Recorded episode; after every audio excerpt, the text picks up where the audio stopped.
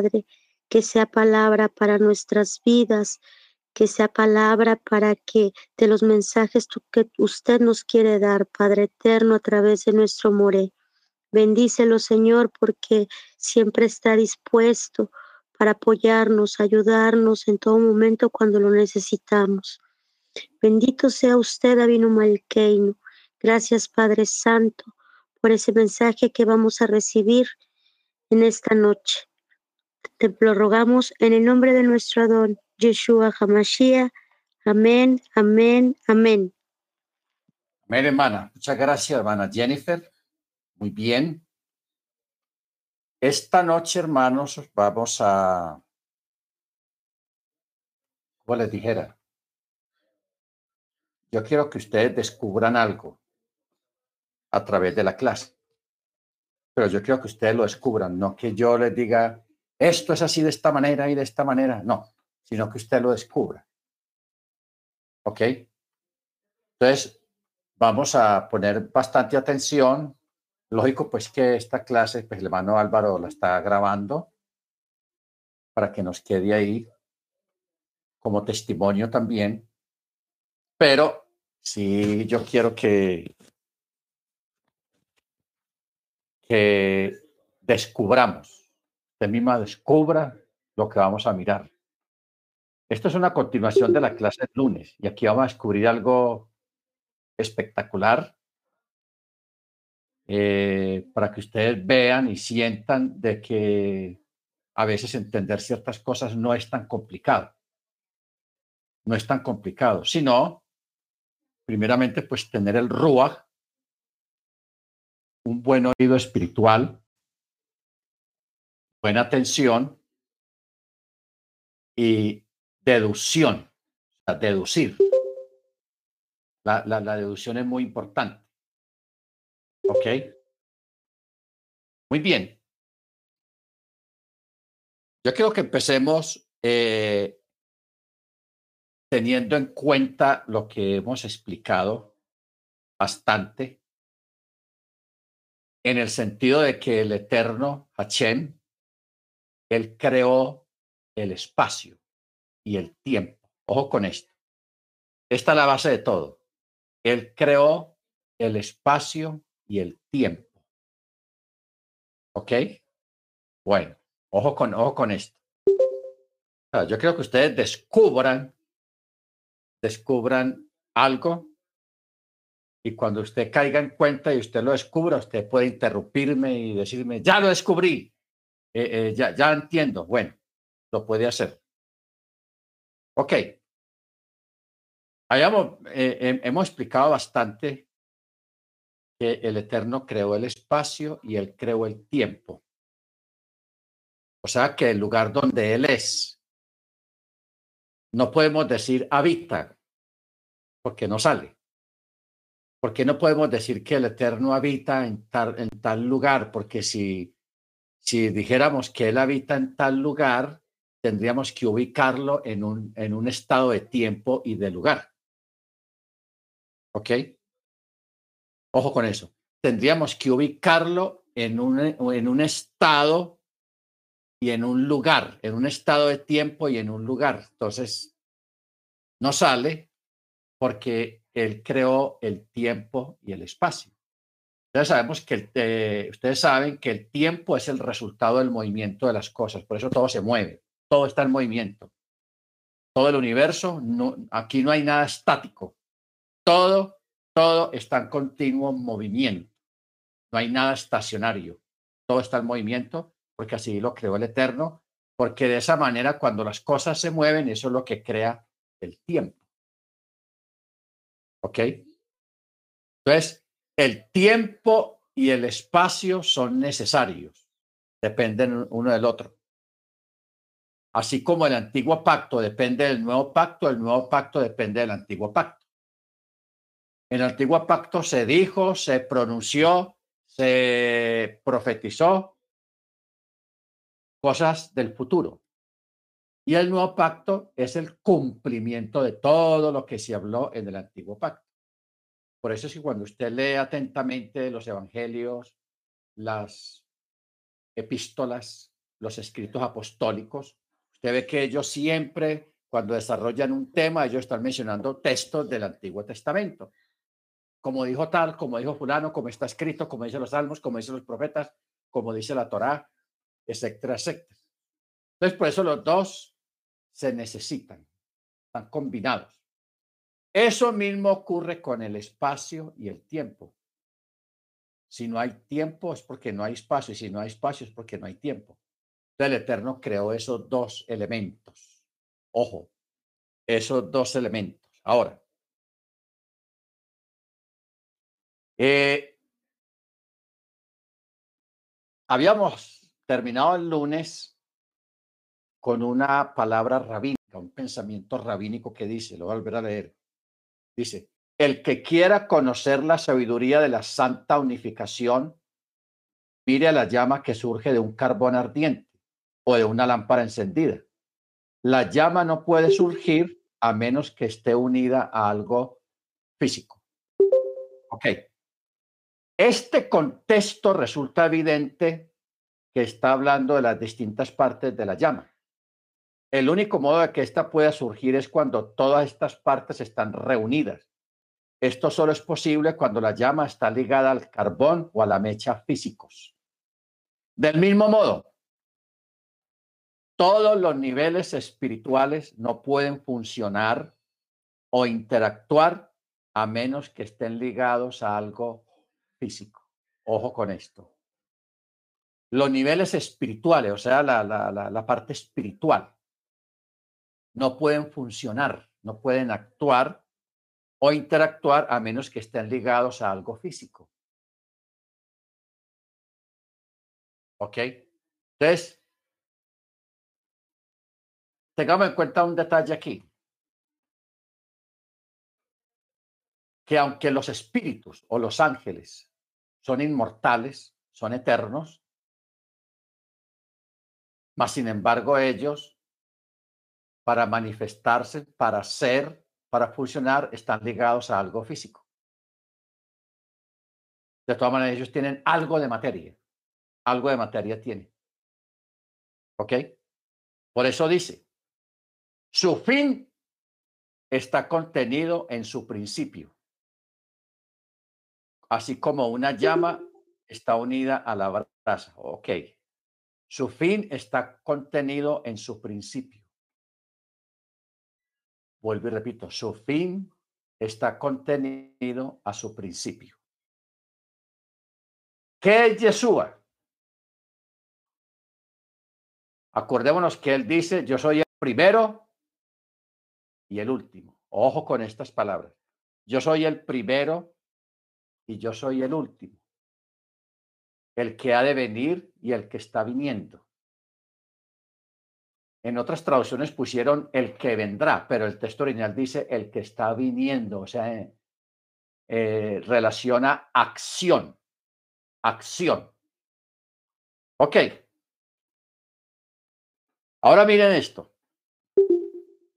El único modo en que fin y principio pueden interaccionar es porque ambos están atados a conceptos físicos relacionados. ¿Cuáles son esos conceptos físicos relacionados?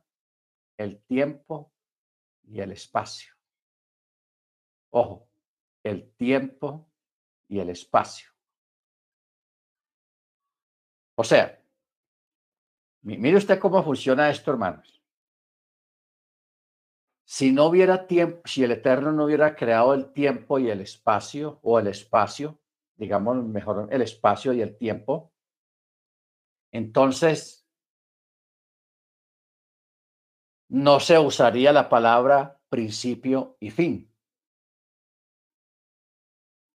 ¿Ok? Entonces, ¿por qué Yeshua dice que Él es el principio y el fin? Él es el principio de lo creado y Él va a ser el fin de lo creado. ¿Ok? El fin de lo creado. Cuando el Eterno destruya todas estas cosas que Él ha creado para volver a, a estar en ese lugar, que no podemos decir lugar, llamémoslo para estar en ese estado, donde no hay principio ni fin, donde no hay espacio, donde no hay tiempo, donde el tiempo no, no corre. Por eso es que, ¿de, de dónde salió ¿Cuál es el principio, el origen de la palabra eternidad? Eternidad. ¿Cuál es el principio? ¿Cuál es el origen de esa palabra? Eternidad. Esa palabra eternidad viene a figurar después de la creación. Porque cuando se habla de antes de la creación, se dicen dos palabras, porque Él es desde la eternidad hasta la eternidad. O sea, no hay un principio y no hay fin. Pero más sin embargo, Jesús dijo que Él es el principio y el fin. Yo soy el primero y el último. Yo soy el Aleph y la Taf. O sea, la, la, primera letra del alefato y la última letra del alefato. Yo soy el Aleph y la Taf. Cuando hablamos de Aleph y Taf, cuando hablamos de principio y fin, cuando hablamos del alfa y la omega, cuando hablamos de, todo eso, se está hablando en términos de cuando las cosas fueron creadas. Ahí sí comenzó a haber un principio y va a haber un fin. Ahora, miren ustedes, este espacio queda acá, la mano esta y la mano esta. Ok. Que la creación haya comenzado aquí. Aquí comenzó la creación. Aquí es donde se, expresa la palabra principio el Aleph. ¿Ok? Pero antes de aquí, de esa creación, ya el Eterno era. Ya el Eterno es. Luego tenemos este lapso de tiempo, miles y miles y miles de años, hasta el final, hasta el fin de las cosas, que es aquí. Principio y fin de las cosas. Esto es toda una era. En esta era está contenido el tiempo, el espacio y está contenido el concepto de la eternidad. Concepto de eternidad. Ojo con eso. Concepto de eternidad. Porque en este, en este espacio las cosas no son eternas. No son eternas. Las cosas se transforman, cambian, varían y todo eso, pero no van a ser eternas. ¿Ok? Lo único que medio se parece a algo como eterno son los espíritus y son los ángeles, porque son, son criaturas creadas eh, de una forma muy diferente a como somos nosotros. Pero de resto de ahí para abajo, todo termina, todo tiene un principio y todo tiene un fin. Cuando termine todo, ¿qué va a haber de ahí para adelante? Nosotros lo llamaríamos, va a haber una eternidad. Entonces, miren, para el eterno, principio y fin es esto. Eso es principio y fin. Pero aquí afuera y aquí afuera en este lado, todo sigue. ¿Qué es lo que sigue? Su esencia, su ser. El Hayá, Hacher, Hayá, o sea, lo que él es. ¿Ok? Lo que Él es. Bendito sea el nombre del Eterno. Mire usted, hermanos, en, tan pocas cortas palabras y pocas palabras, cómo vamos entendiendo cabalmente lo que, lo que es la creación, lo que es el tiempo y el espacio, y entender en sí que es lo que nosotros llamamos eternidad. O sea, si el Eterno no hubiera creado los cielos y la tierra y todo lo que creó, la palabra eternidad sería indiferente. Indiferente. Porque es que la palabra eternidad eh, está basado en un conocimiento acerca del principio y fin de las cosas. Ahí se basa la palabra eternidad.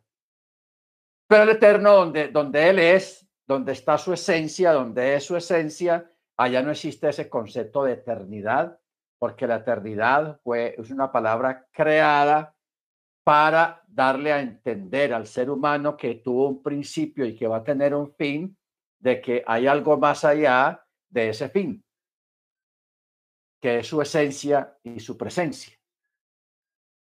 ¿Ok? Ahora, ojo, el único modo en que fin y principio pueden interaccionar es porque ambos están atados a conceptos físicos que se relacionan unos entre sí, unos con otros. ¿Ok? Ahora, viene una pregunta. Si la existencia de Hachem es un conocimiento, como dicen muchos, o sea, los filósofos, la filosofía, ellos dicen que la, la existencia del Eterno es simplemente un conocimiento. Por eso hay gente que dice que el hombre creó a Dios basados en este principio, que el hombre creó a Dios, que, eso que, que lo, lo, del eterno es un conocimiento nomás, pero no una realidad. Ahora, desde ahí viene otra pregunta, sale otra pregunta. Entonces, ¿cómo es posible? ¿Cómo se califica la fe? O sea, ¿cómo entra aquí la fe en todo esto? La fe en el Creador, la fe en Hachem. ¿Ok? ¿Cómo es posible? ¿Cómo se califica la fe?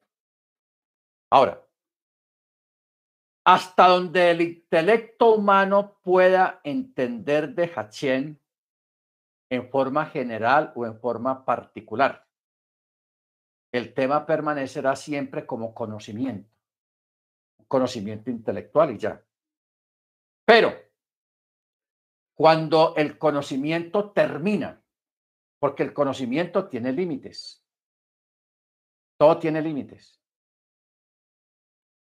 ¿Ok?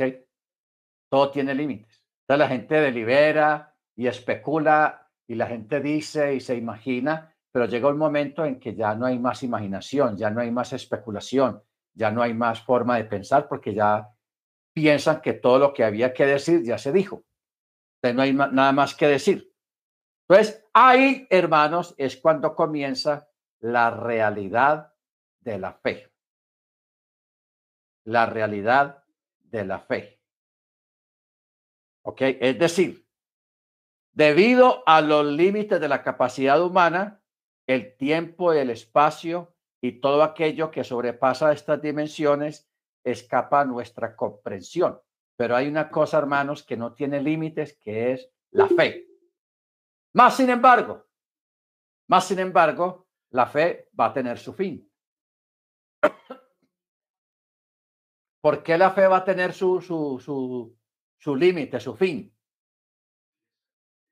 Porque la fe, el Eterno nos la dio para este mundo, espacio y tiempo. ¿Ok? Nos dio la fe. Por eso Pablo dice que Yeshua es el autor y consumador de la fe. Él es el autor de la fe. Aparte de que él creó todas las cosas, también creó la fe. O sea, la fe, no pensemos, hermanos, que la fe es algo, algo intelectual. La fe no es intelectualidad. La fe tampoco es conocimiento. No, la fe no es conocimiento. La fe es un don que tenemos cada uno de nosotros en nuestra conciencia, en lo más profundo de nuestro ser. Ahí tenemos eso que se llama fe. Pero ¿qué es la fe? ¿Fe en qué? Ustedes recuerdan, ustedes saben que nosotros somos tripartitos, alma, cuerpo y espíritu. El espíritu vino de Hachem. Él lo dio.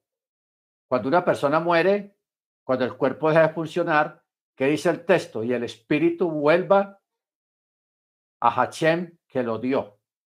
El espíritu vuelva a Hachem que lo dio. O sea, cada uno de nosotros, hermanos, en nuestro interior tenemos algo de Hachem, tenemos algo del Eterno a través del Ruach. A través del Ruach. Tenemos algo de él. Entonces, de ahí, de ahí es que nosotros podemos entender el origen de la fe, porque el origen de la fe está ese en nuestro estado espiritual y esa conciencia que todos tenemos de que hay un ser superior, de que hay un ser supremo, uno lo llaman de una manera, otros lo llaman de otra manera, uno lo adoran de una manera, otros lo adoran de otra manera, etcétera, etcétera, etcétera, pero siempre en la conciencia colectiva de los seres humanos existe ese sentido de la fe. Hay rebeldes, hay gente que se levanta contra, contra el Creador, como Nimrod y como muchos, y otros que se autodenominan ateos. Pero eso, los ateos, eso es puro cuento chino, porque ellos basan su ateísmo es en lo intelectual, en palabras de filosóficas.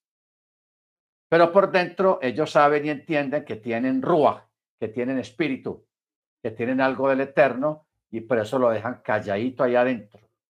¿Por qué? Porque ellos quieren defender su postura, quieren rebelarse en contra del creador, son unos Nimrod, unos Nimrod que, es, que hay en, aquí en la tierra.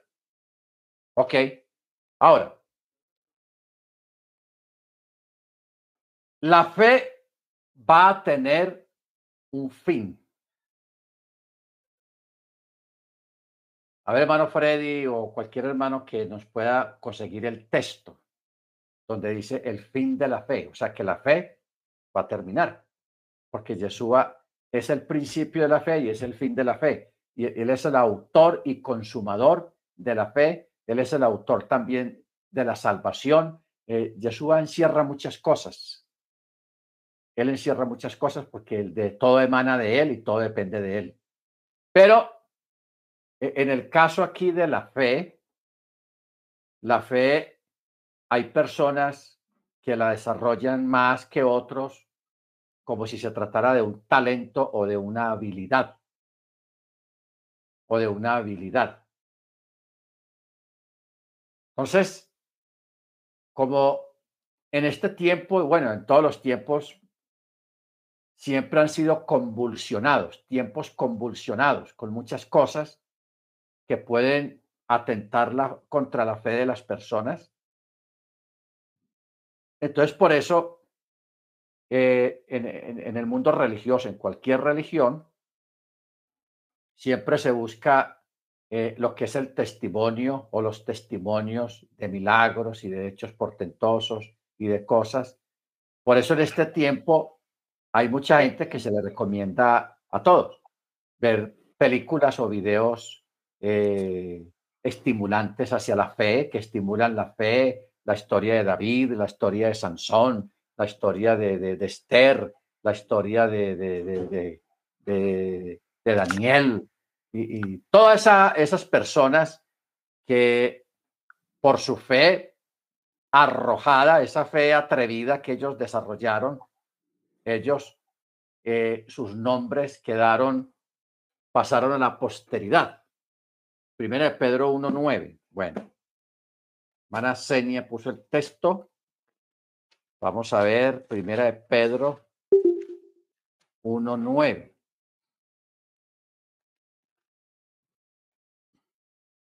Aquí está. Gracias, hermana Senia. Bueno, vamos a leerlo a partir del verso 7, para que lo entendamos mejor.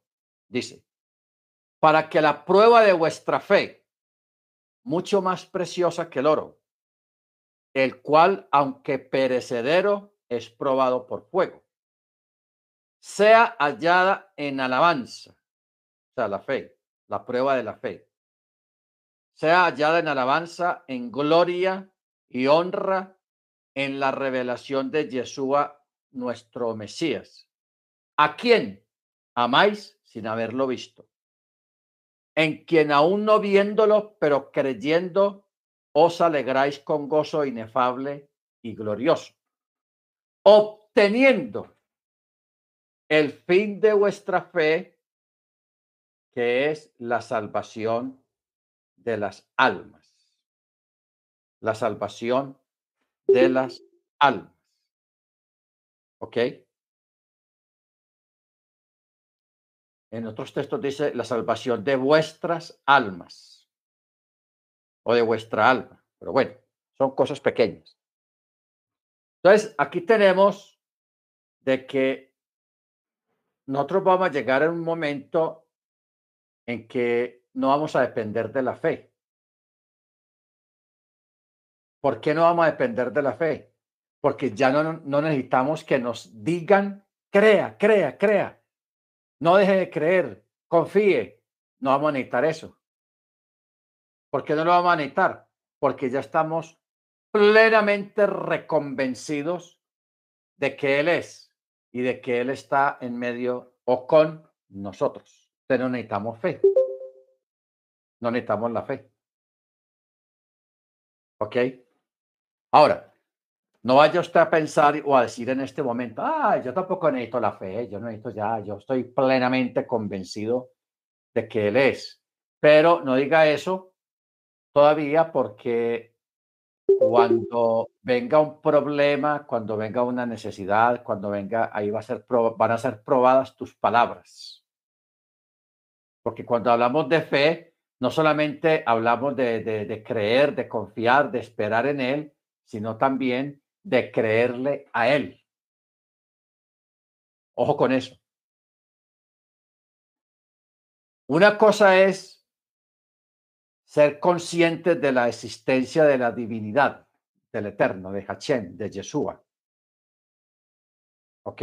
Pero otra cosa es creerle a Él. Hay gente que tiene la fe, pero no le cree a Él. No le cree. ¿En qué sentido no le cree? No le cree en el sentido de, que hay que guardar los mandamientos, de, las palabras que dijo Yeshua. O sea, ahí sí tenemos que prestar atención a las palabras que Yeshua dijo. En esto conoceré que soy mis amigos. ¿En qué? En que guardé mis mandamientos. Si me amáis, guardad mis mandamientos. ¿Ok? Y también en lo que él dijo, el que creyera en mí, como dicen las escrituras o conforme a las escrituras, en su interior correrán ríos de aguas vivas. Ríos de aguas vivas.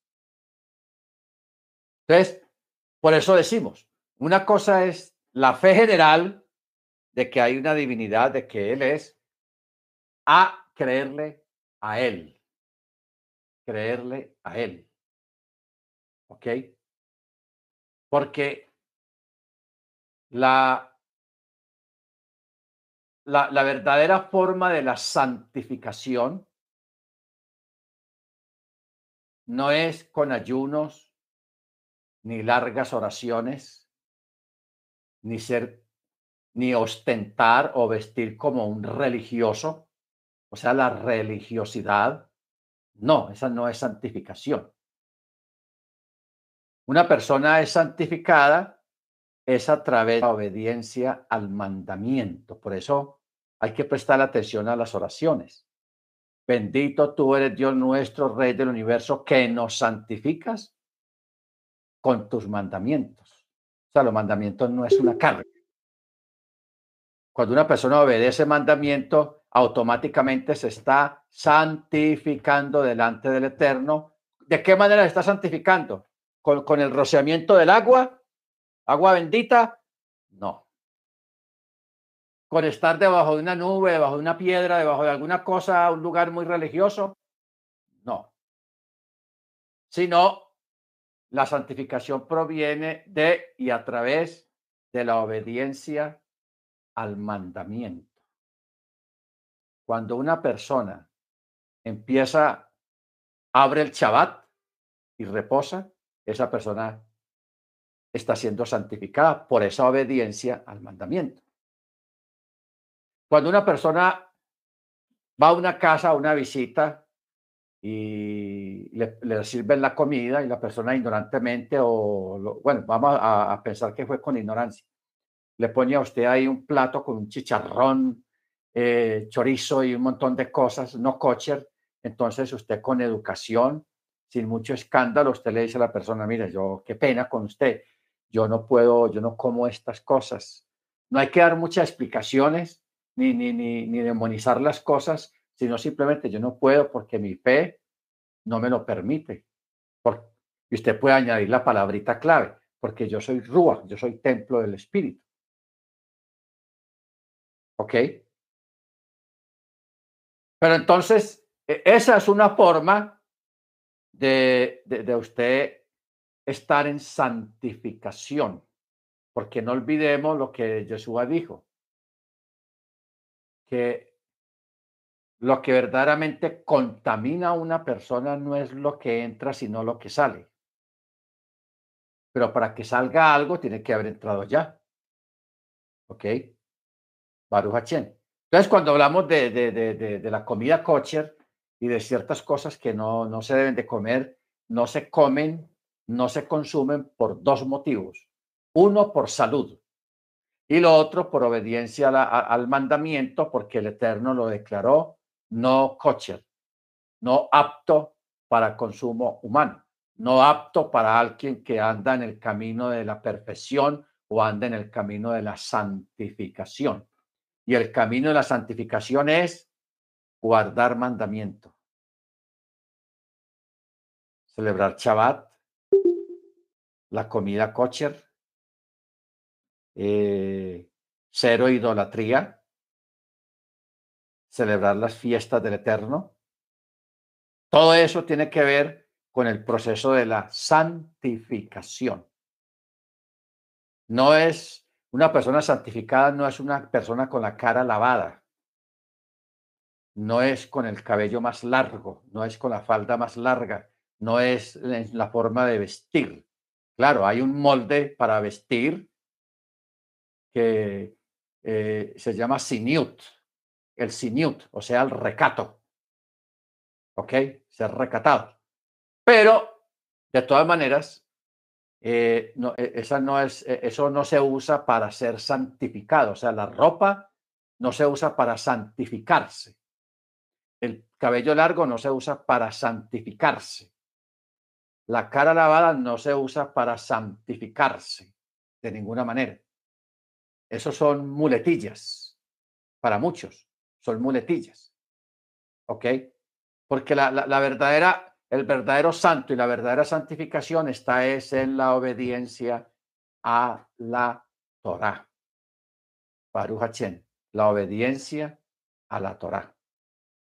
Claro, no quiere decir de que vayamos a salir a la calle en pelota, desnudos completamente, de ninguna manera, que porque yo soy santo y yo no necesito eso, que eso no tiene que ver.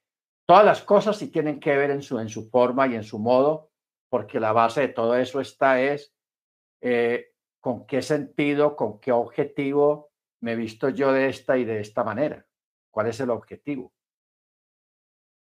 ¿Por qué lo hago? ¿Con qué propósito? No más. Baruch Entonces, la fe va a tener su fin. Hay una fe, llamémosla la fe primaria, la fe básica que es la fe en la existencia de Hachem, no más de ahí. Pero ya creerle a Hachem, a su palabra, a sus palabras, ya ese, ese es otro nivel de la fe, ¿ok? Que ahí donde nos pelamos muchos, en ese segundo nivel de la fe. Nos pelamos muchos porque a veces no queremos esperar,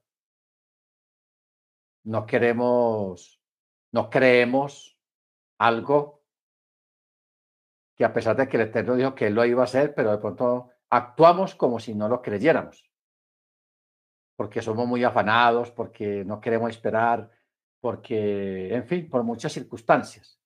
Y a veces también porque no, no, no creemos en, en que el Eterno puede hacer las cosas. Por eso es que no sé de qué forma usted entendería las palabras de Yeshua cuando él dijo, si tuvieras fe como un grano de mostaza, dirías a este monte, vete para allá, y el monte se iría, dirías a esta palmera, ve y plántate al mar, allá se plantaría. ¿Ok? Entonces, nosotros nos imaginamos e, estas expresiones de Yeshua como unas expresiones literales. Y no son literales. Eso tiene, tiene otra connotación más profunda, más fuerte y más poderosa. ¿Ok? ¿En qué sentido más fuerte, más profunda y más poderosa? En el sentido de que el Eterno, por amor a su pueblo, por amor a determinado creyente, Él es capaz y Él puede, si a Él le place, de alterar el orden natural que le dio a los elementos y a la naturaleza. Él, lo altera. Él lo puede alterar y en eso no le queda complicado. Él lo altera. Entonces, cuando una persona en un momento de necesidad clama al Eterno, el Eterno le responde a la persona de una manera o de otra. De pronto a veces no responde como nosotros queramos, porque a veces nosotros nos, nos, creamos una, un molde. Bueno, el Eterno, yo le voy a pedir esto, y eso va a venir de esta y de esta manera, y así va a llegar, y así esto. Y nosotros montamos la película aquí en la mente de cómo es que el Eterno va a responder. Y la mayoría de las veces el Eterno responde de otra manera, de otra forma, con otros métodos. Porque Él lo dice muy claramente, porque mis pensamientos no son vuestros pensamientos. Mis caminos no son vuestros caminos. ¿Ok? Nosotros dependemos 100% del camino del Eterno, que es la, el mandamiento. Acuérdense que el camino no es una senda de ladrillos o de asfalto, sino que camino es forma de vivir, forma de vida. Eso es un camino, una forma de vida. Por eso es que el texto dice, y sus caminos notificó a Moisés y a los hijos de Israel sus obras. ¿Qué fue lo que el Eterno le notificó a Moisés? La Torá. O sea que la Torá es camino. O sea, Derek. Por eso es que Yeshua, y por eso es que yo siempre he dicho que Yeshua es la Torá y la Torá es Yeshua, porque Yeshua mismo lo ratificó y él mismo lo dijo. Yo soy el camino, la verdad y la vida. ¿Ve? Ani Derek, Ani Emet, Ani Hay camino, verdad y vida. Las tres cosas. Entonces, la Torah es una forma de vida, no es un estado religioso, sino una forma de vivir. ¿Qué forma de vivir? Siendo conscientes de que se trabaja seis días a la semana, se descansa el séptimo, de que hay unas fiestas del Eterno muy importantes, que es visita de novio, y que esas fiestas también son proféticas. Ya lo que nosotros miramos sobre la práctica religiosa, o sea, la forma como se practica la Torá, ya eso es otra cosa aparte.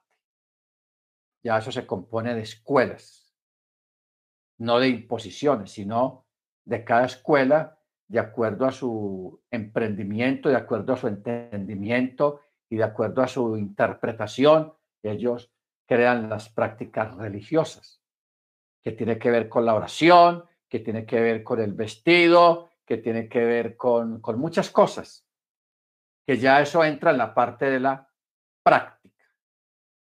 Práctica. Ahora, ¿por qué la fe tiene que terminarse? tiene que acabar. O sea, e, el eterno hermanos es tenaz, es tenaz. ¿Por qué es tenaz en este aspecto? Porque él creó la fe como una forma de que nosotros, a través del esfuerzo personal, a través de la obediencia que cada uno desarrolle delante del Eterno, pues, a través de esa fe que uno desarrolla, eso nos va acercando a Él y nos va atando a Él. ¿En qué sentido nos va acercando y nos va atando? Para que nosotros poco a poco vayamos entendiendo qué es lo que significa ser el cuerpo del Mesías, porque él mismo lo dijo. Pablo lo dijo. Rab vosotros sois el, el cuerpo del Mesías. O sea, estamos unidos a Él. ¿Qué hay que hacer para unirnos a Él? Creer y guardar mandamiento. Porque la, eh, la actitud o la actividad de guardar mandamiento, eso es lo que nos hace uno con Él, porque a través del mandamiento es que nosotros formamos parte de Él. Por eso es que decimos siempre, Yeshua es la Torah y la Torah es Yeshua. Y él mismo lo dijo. Si creéis a mis palabras, si creéis, si guardáis mis mandamientos, mire cómo lo decía él, mis mandamientos, no los mandamientos del Eterno. Él nunca dijo así. No, él nunca se expresó de esa manera. Los mandamientos, no. Mis mandamientos, porque él fue el que los dio. ¿Ok?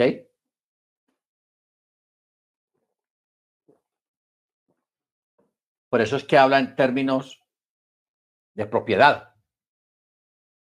Términos de propiedad.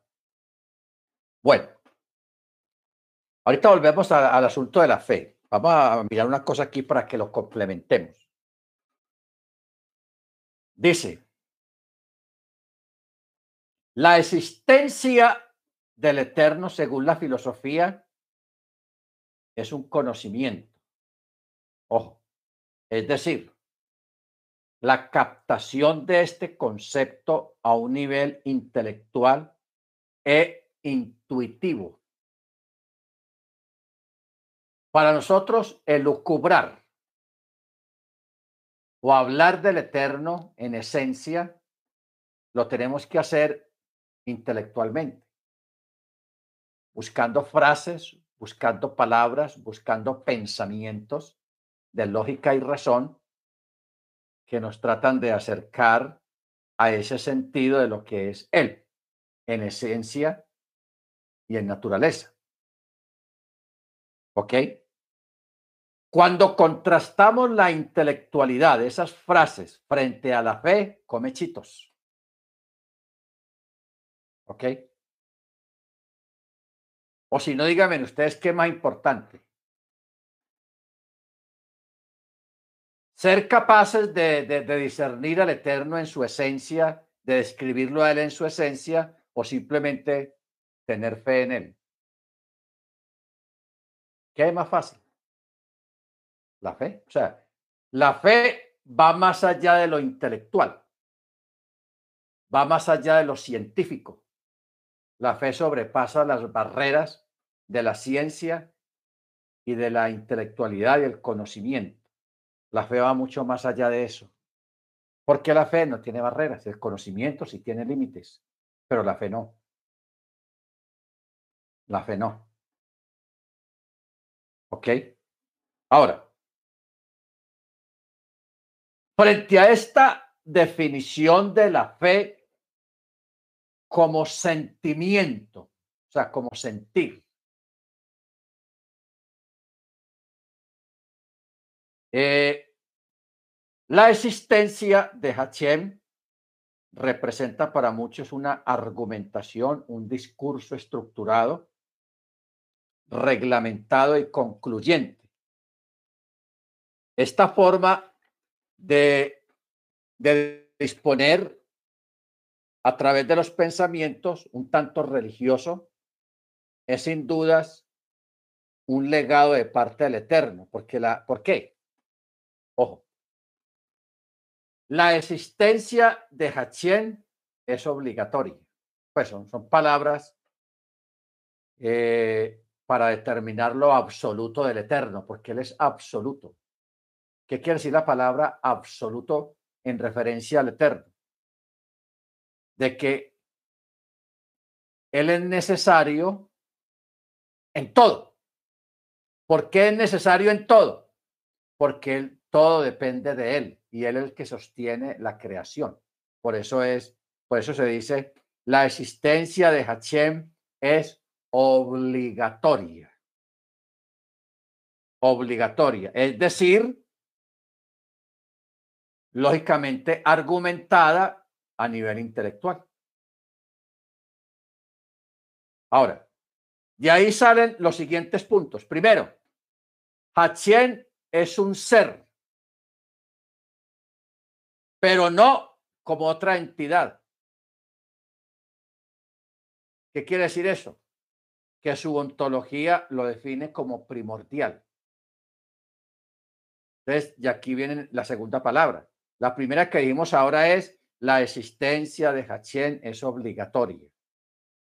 Y aquí la otra es la, la, la, la esencia de Hachien es primordial. ¿Qué quiere decir la palabra primordial?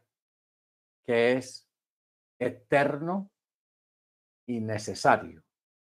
Eterno y necesario. O sea, no puede haber creación sin su creador. No puede haber salvación sin Machía. No puede haber eh, Torah sin Machía. Porque Torah y Machía es lo mismo, en esencia. Torah y Machía es lo mismo. Por eso es que dicen Colosenses 1.17. Él es antes de todas las cosas y todas las cosas en él subsisten. Su actividad respecto al universo es haberlo creado, mantenerlo según sus disposiciones específicas, porque Él es el creador y el sustentador de todas las cosas. Estas son realidades de estricto orden intelectual. Y cabe preguntar el por qué. ¿Por qué es, eh, es una realidad de estricto orden intelectual? Porque a través de la intelectualidad es que nosotros podemos entender con palabras al eterno. O sea, describirlo o entenderlo a través de la expresión. En cambio, usted con la fe, usted para la fe, usted no necesita palabras. Para la fe no necesita palabras. Solamente allá adentro, usted es consciente, su ser es consciente de que Él es. Él es. Amén. Bendito sea su nombre. Bueno, ahora vamos a retroceder un poquito a lo del tiempo y el espacio.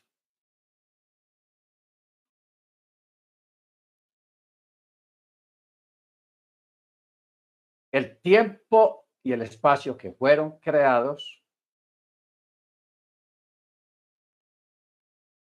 quiere decir que donde no hay tiempo y no hay espacio, ¿qué es lo que hay? No podemos decir que no hay nada, no, sí hay está Él. Está Él. En una forma infinita como siempre lo ha sido. No vamos a decir eterno, hermanos. Esa palabra no encaja. Yo sé que si yo le pregunto, ¿usted qué cree, qué cree usted que quiere decir la palabra eternidad? Usted me dice, ah, no, eso es que no, tiene, no hay principio y no hay fin, y que eso se va y se va y se va, y eso nunca se acaba nunca se acaba. Pero ¿cuál es el problema ahí? Que nosotros emitimos ese concepto basados en el tiempo y el espacio. Pero hablar de la palabra infinito ya cambia la cosa. Ya cambia la cosa porque allí no hay una relación entre tiempo y espacio. O sea, no hay un complemento de tiempo y espacio. ¿Ok? O sea que el eterno, que nosotros lo llamamos el eterno, o Hachem, él no depende del tiempo y del espacio porque él lo creó, él creó esas cosas, hermanos. Eso es una cosa impresionante. Él creó el tiempo y el espacio. Y para nosotros el tiempo y el espacio es algo espectacular, es algo muy grande, algo donde cabe la palabra eterno, algo eterno, porque esa palabra eterno o eternidad se desprende o sale del tiempo y el espacio. Porque eso lo, la palabra eternidad es el complemento o es la contraparte del tiempo y del espacio. Si no existiera tiempo y espacio, no se podría decir eternidad porque no, no habría de dónde basar esa palabra. Esa palabra se basa a partir del tiempo y el espacio. Pero la palabra infinito, infinito, esa sí es una palabra que, que la podemos llevar a, a otra más profunda que se llama esencia. Esencia. Yo quiero que miremos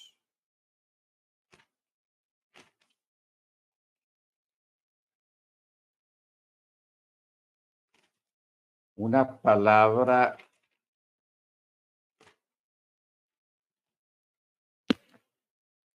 está en Hebreos. No.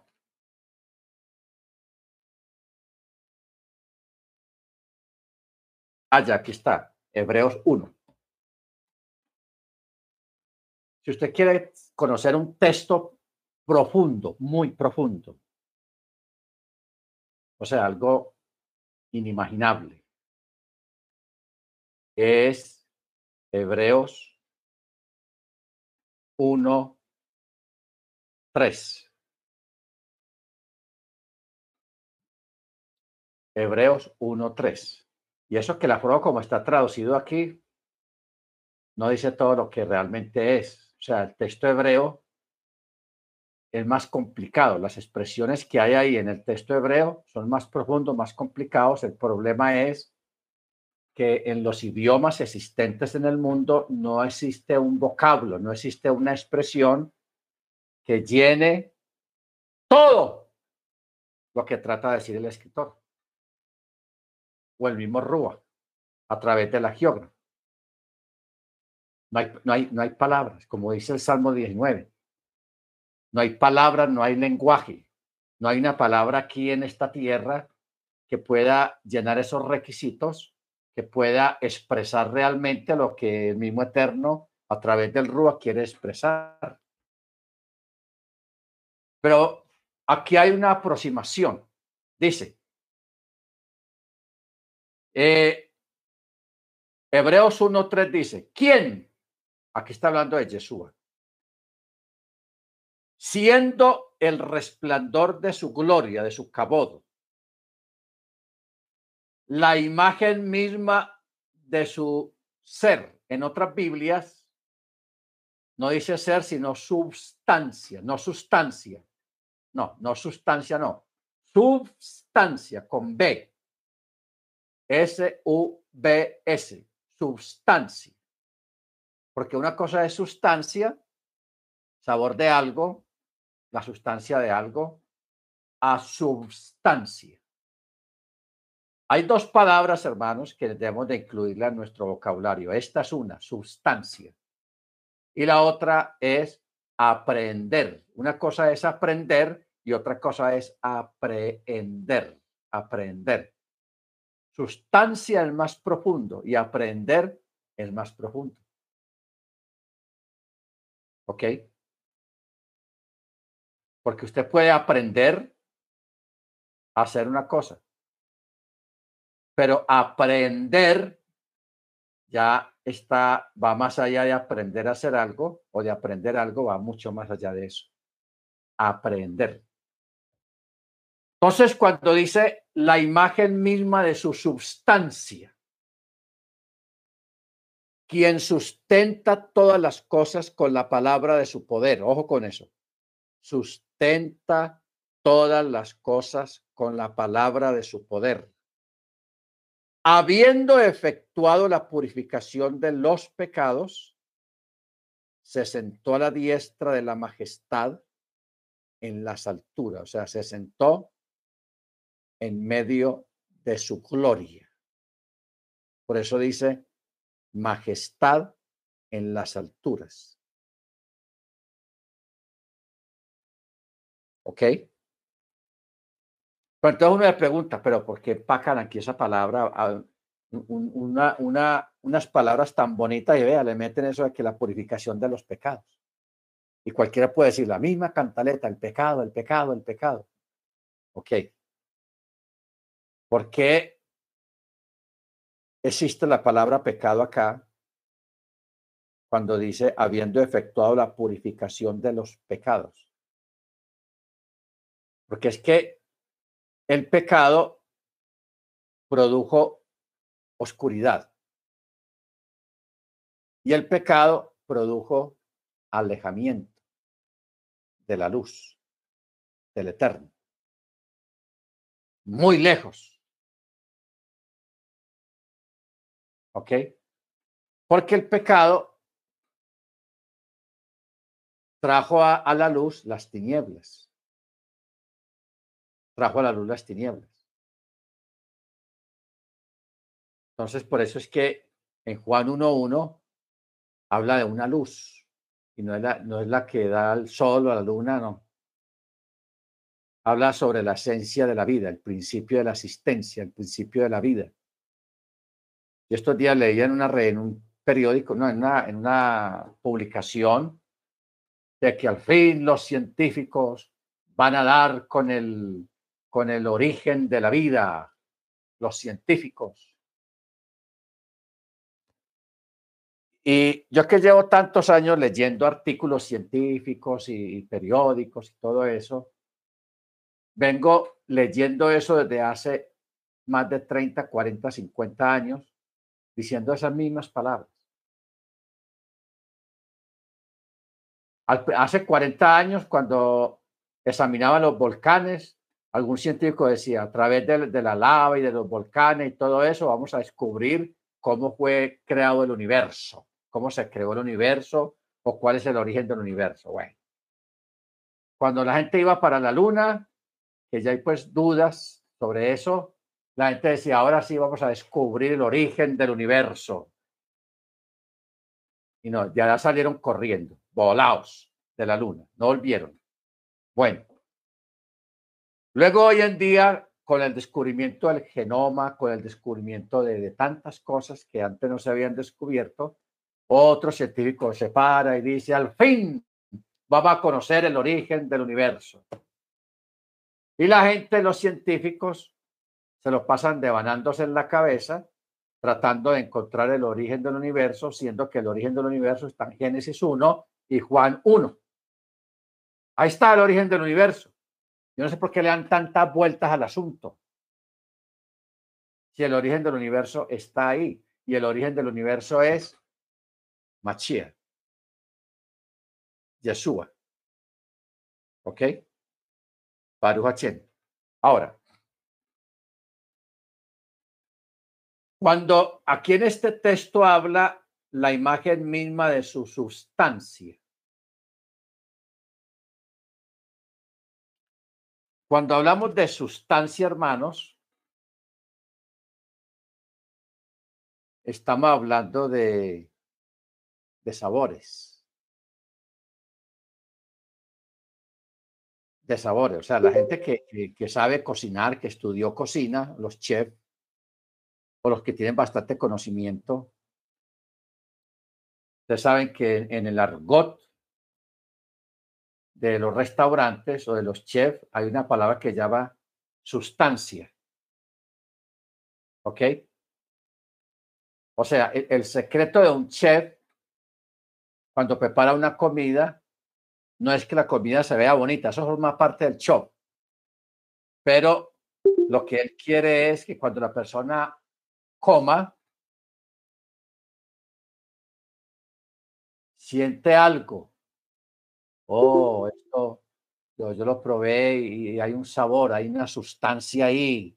Y la persona empieza, si la persona es un experto, dice, oh, eso tiene tomate, tiene cebolla, tiene achote, tiene cilantro, tiene... Y, como que capta un montón de sabores, pero a la final la persona dice, ah, esto tiene una sustancia. ¿Qué es lo que está diciendo la persona? Que ese complemento de tantos sabores produce otro sabor que procede de todos esos sabores. Y ahí donde está el secreto de, la, de ciertas comidas. O sea, eh, cada región, cada país tiene su estilo de cocinar y tiene su sustancia, sus recetas. Entonces, si nosotros traemos un mexicano, un ejemplo, a que haga comida colombiana, no le va a salir bien. Y si ponemos un colombiano a que se vaya a hacer comida mexicana, tampoco le va a salir bien. Yo recuerdo en Miami, en Hialeah, había un restaurante colombiano llamado Los Tres Monitos. No me olvide. Los Tres Monitos. Era el los dueños eran colombianos y los cocineros eran colombianos. Puro sabor colombiano, pura sustancia colombiana. Bueno. No sé qué pasó, hermano. Ese restaurante llevaba muchos años ahí, más de 20 años. Y antes de que nosotros nos viniéramos, lo habían comprado unos cubanos. Entonces uno iba allá a pedir los mismos platos, pero uno sentía no sabían lo mismo. ¿Por qué? Porque cambió de manos, cambió de sustancia. ¿Ok? Entonces, cuando la, el, apóstol, cuando la, la palabra o el traductor puso la palabra sustancia, está hablando de esencia, la esencia del eterno, que eso es algo indescriptible. La esencia del eterno no hay forma de describir porque estamos hablando de un ser compuesta de una naturaleza tan diferente a la nuestra, porque nosotros somos polvo, nosotros fuimos tomados del polvo, hicieron un muñeco y a ese muñeco le pusieron alma y le pusieron espíritu. Pero el alma y espíritu no fueron tomados de la tierra, eso vino de otra parte, vino de arriba. Baruch eso vino de otra parte. Pero ese complemento crearon lo que somos nosotros los seres humanos. Entonces uno le pregunta, ¿en qué parte, en qué forma es que nosotros somos a imagen y semejanza de Hachem? no es en lo físico, no es en nuestras palabras, no es en nuestras actitudes, no, sino en la inteligencia, en el discernimiento. Eso es imagen y semejanza. En el discernimiento la inteligencia. Porque mire usted, por ejemplo, eh, los, que estuvieron eh, los que estuvieron en el estudio de Los Ángeles, no sé si ustedes se acuerdan, de que decíamos de que los ángeles, aunque son espíritus, son entidades netamente espirituales, pero también tienen materia. Simplemente que ellos están hechos de una materia muy sutil. Muy sutil, muy, muy delgadita, tan delgadita que no se ve. Pero son materia. ¿Ok?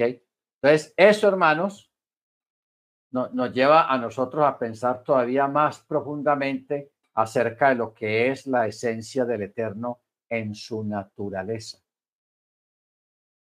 en su naturaleza y en su esencia, en su sustancia,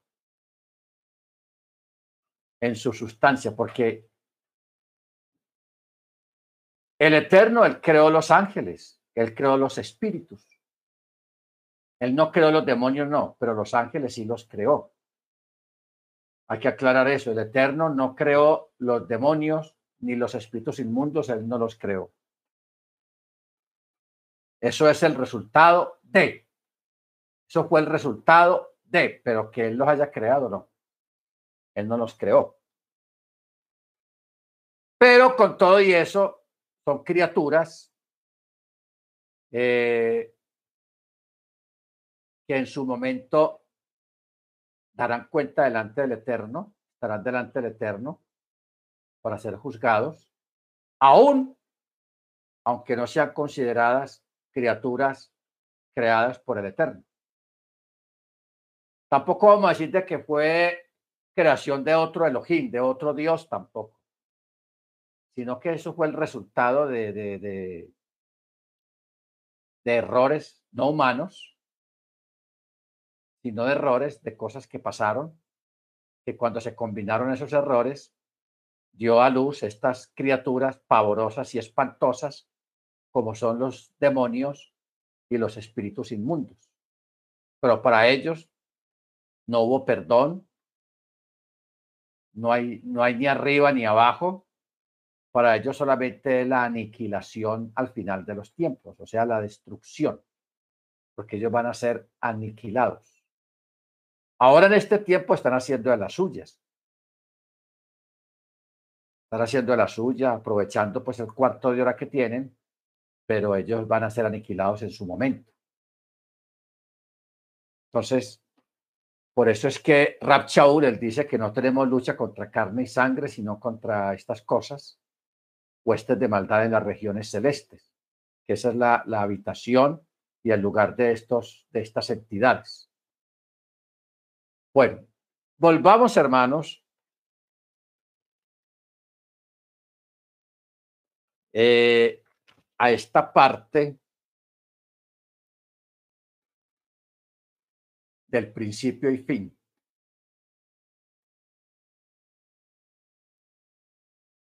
El principio y fin, hermanos, eso es una cosa tenaz. O sea,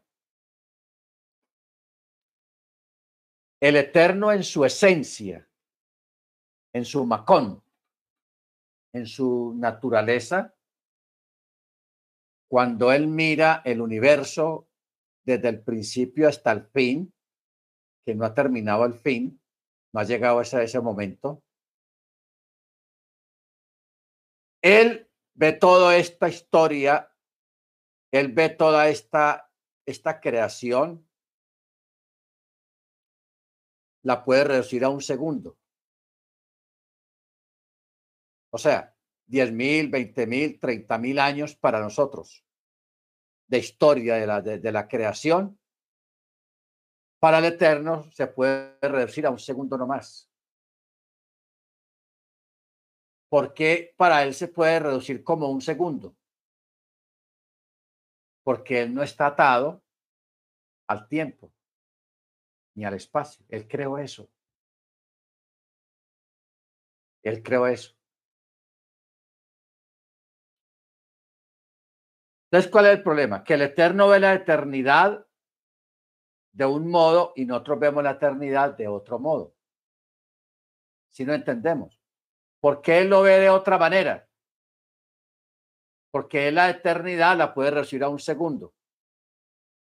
Y para nosotros la eternidad es un tiempazo muy largo, largo, que no tiene fin. Eso es para nosotros una eternidad. Pero el eterno lo puede reducir a un segundo. ¿Por qué? Porque él es espacial y atemporal. Él no está eh, limitado ni por el tiempo ni por el espacio. Él creó esas cosas. Él los creó. Y dentro de esa creación estamos nosotros. Entonces, el asunto es que cuando nosotros entremos al reino, cuando entremos a la eternidad, vamos a entrar con el concepto de la eternidad. Por eso, alguien que me ayude a conseguir ese texto donde dice, eh, cuando dice, y pusiste eternidad en sus corazones. Yo sé que alguna vez lo leímos, pero yo para las citas aquí en la cabeza, malo, no soy capaz. Hay gente que tiene esa habilidad, pero yo no. Yo tengo todas las cosas aquí, pero las citas, la referencia, no. Pero yo creo que le damos ese texto, cuando dice, y pusiste eternidad en sus corazones. ¿Qué quiere decir eso de que pusiste eternidad en sus corazones? Fe. Ahí es donde entra la fe. ¿Ok? Ahí es donde entra la, la parte de la fe. Entonces, cuando termine todo lo que tiene que ver con la fe, nosotros que somos de, esta, de, este sistema creado, vamos a entrar con el concepto de la eternidad a la eternidad. Pero para el eterno, Eclesiastés 3.11. Gracias, hermano Freddy.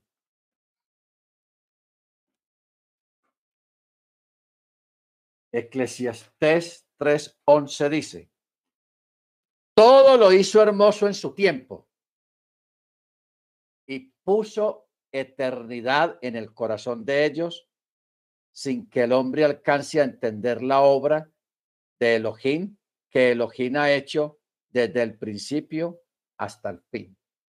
O sea, hay muchas cosas que la gente no entiende. Mire que nosotros a través esta clase de hoy de pronto usted le va a arrojar luces acerca de cosas que usted nunca había, pensado, habían pasado por su mente. Por eso dice, pusiste, puso eternidad en el corazón de ellos sin que el hombre alcance a entender la obra que Elohim ha hecho desde el principio hasta el fin. Mire que habla de un principio y habla de un fin. Por eso es que Jesús dice, yo soy el principio y el último. No quiere decir de que Él vaya a desaparecer, no. Él es el principio de las cosas y Él va a ser el fin de las cosas, incluyendo la fe. Fin de las cosas, incluyendo la fe. Entonces, ¿qué es lo que nosotros estamos entendiendo en esta noche, hermanos?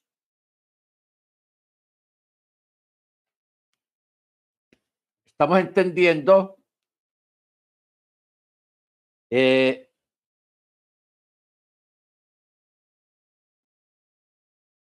en sí es la eternidad para nosotros, no para el eterno. El eterno ve la eternidad de una manera muy diferente a nosotros.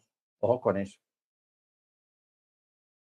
El eterno no ve la eternidad como lo vemos nosotros. ¿Por qué? Porque nosotros somos conscientes de que todo es perecedero y de que todo tuvo un principio y va a tener un fin. Esa es nuestra mentalidad, ese es nuestro concepto y dentro de él vivimos. Vivimos dentro de eso. ¿En qué sentido vivimos dentro de eso? De que usted se compra unos zapatos, los primeros días zapatos bonitos y finos y al tiempo, a los dos años, ya están todos ojerosos, están todos despintados, ya perdieron tono, ya están rotos y ya están próximos a ser desechados. Igualmente la ropa. Carro nuevo, una bicicleta nueva, una moto nueva, un reloj nuevo. Todo, todo es perecedero. Aquí no hay nada eterno. Todo es perecedero. Todo tiene un principio y todo se va a terminar. Incluso nosotros mismos a nivel de, de la parte física, no de la parte espiritual. Entonces, ese, ese es el concepto de nuestra mentalidad y nuestro mundo, pero el eterno, Hachem, él ve la eternidad, lo que nosotros llamamos eternidad, él lo ve de una manera muy diferente. Muy diferente. ¿Ok? Él la ve muy diferente. Increíble eso. Eso es realmente increíble. Ahora, Vamos a atender esta palabra que está después del verso 11 en Eclesiastés capítulo 3. Les voy a dar esta palabra para que usted la pase bien. Dice, sé que no hay nada mejor para ellos que alegrarse y disfrutar la vida. Y también que es don de Elohim que todo el hombre coma y beba y vea el fruto de toda su labor. ¿Ok? vea el fruto de toda su labor. Entonces no olvide esto, hermanos. El Eterno ve la eternidad o ve esta creación y lo puede reducir a un segundo.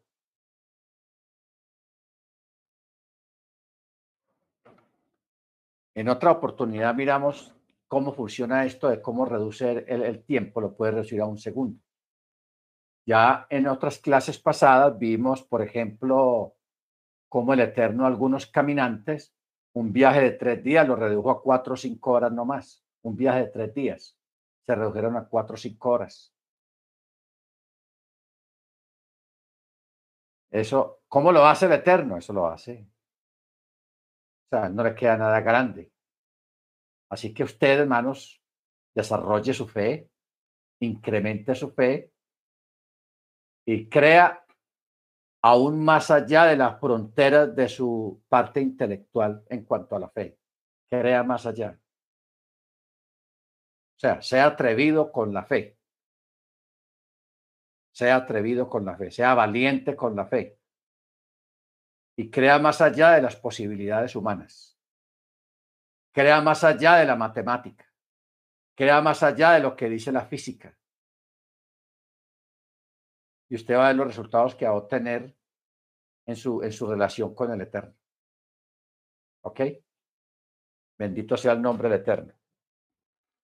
Bueno, como dijimos al principio, el descubrir qué es lo que, lo que, lo que yo he descubierto o algunos de ustedes han descubierto el funcionamiento de la eternidad, o sea, de lo que no tiene principio y lo que no tiene fin y de que el Eterno, en su esencia, en su naturaleza, él es o habita, digámoslo así, una palabra cuñada, o habita en, dentro de una naturaleza, dentro de una... Él es en un mundo muy diferente al nuestro. ¿Ok? Muy diferente al nuestro. Bendito sea su nombre. Muy bien, hermanos. Bendito sea el nombre del Eterno. El único modo en que fin y principio pueden interaccionar es porque ambos están atados a conceptos físicos relacionados, o sea, al tiempo y al espacio. Por eso Yeshua dijo, yo soy el primero, yo soy el último. No que él se vaya a acabar después de que sea último, no. Él creó lo primero y va, a, terminar con lo último. ¿Qué nos quiere decir eso? Absoluto, de que Él es absoluto y de que Él está en control de todas las cosas. A Él no se le ha descontrolado nada, ni se le ha escapado nada, ni se le ha olvidado nada, nada en absoluto. Él tiene todo control. Así que en su fe, en su situación, en su problema, en su necesidad, en su enfermedad, crea y espere en Él, porque Él hará. Amén. Porque Él hará. Baruch Hermana Senia nos colabora con la oración de despedida estar amable.